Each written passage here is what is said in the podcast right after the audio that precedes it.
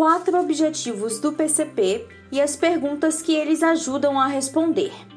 O planejamento e o controle da produção diz respeito a quatro objetivos do PCP: a programação da produção, o carregamento de máquinas e postos de trabalho, o sequenciamento e priorização da produção e o monitoramento da produção. Vamos ver o detalhamento de cada um deles? Primeiro objetivo: programação da produção. Quando fazer?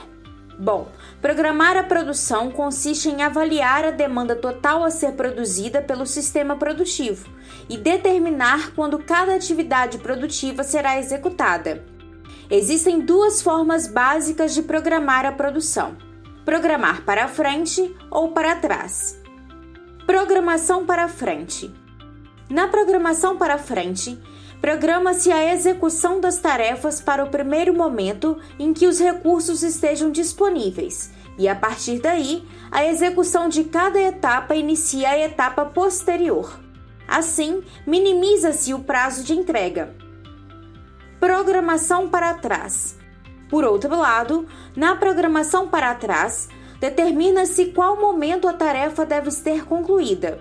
Desta forma, minimizam-se os recursos e o tempo alocado. Segundo objetivo: carregamento de máquinas e postos de trabalho.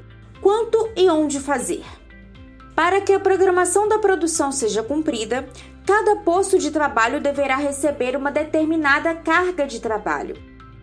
Determina-se, por exemplo, a quantidade de horas de processamento que serão necessárias em uma etapa do processo produtivo.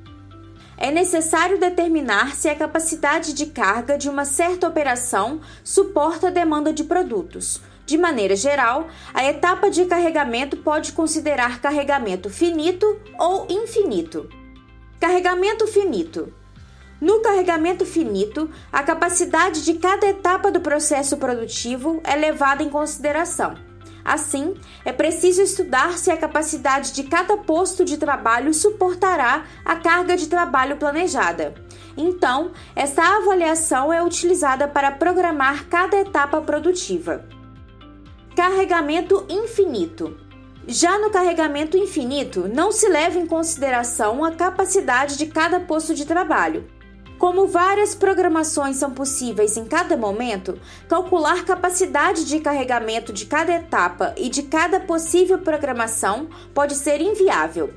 Uma etapa que pode ser aplicada é utilizar o carregamento finito apenas para o posto gargalo, utilizando-se a programação infinita, ou seja, que não leva em consideração as restrições de capacidade, para os demais postos de trabalho. Terceiro objetivo: em que ordem fazer? Sequenciamento e priorização da produção. Sequenciar a produção significa determinar em que ordem as operações serão executadas. Cada produto possui um determinado fluxo de processos, embora em alguns casos seja possível haver uma certa variação na sequência das operações. Mas no sequenciamento, a preocupação principal é com a ordem ou prioridade em que os produtos ou pedidos serão executados. Muitas vezes, os produtos diferentes compartilham uma mesma etapa de produção ou uso de determinado equipamento. Assim, determinar a prioridade entre produtos irá determinar em que ordem este equipamento será utilizado. A forma usual de priorização é chamado de FIFO ou PEPS, primeiro a entrar, primeiro a sair. Neste modelo de sequenciamento, os pedidos são executados na mesma ordem em que são recebidos. Outras formas de sequenciamento comum são último a entrar e primeiro a sair, o EPS ou LIFO, operação mais longa, primeiro a tarefa de tempo total mais longa, e operação mais curta, primeiro a tarefa de tempo total mais curto. Quarto objetivo: a execução está seguindo o plano? Monitoramento da produção. O monitoramento da produção diz respeito ao acompanhamento e coordenação do plano de produção.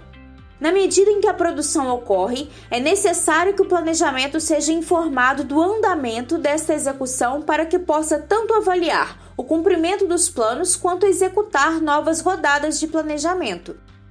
Controle empurrado.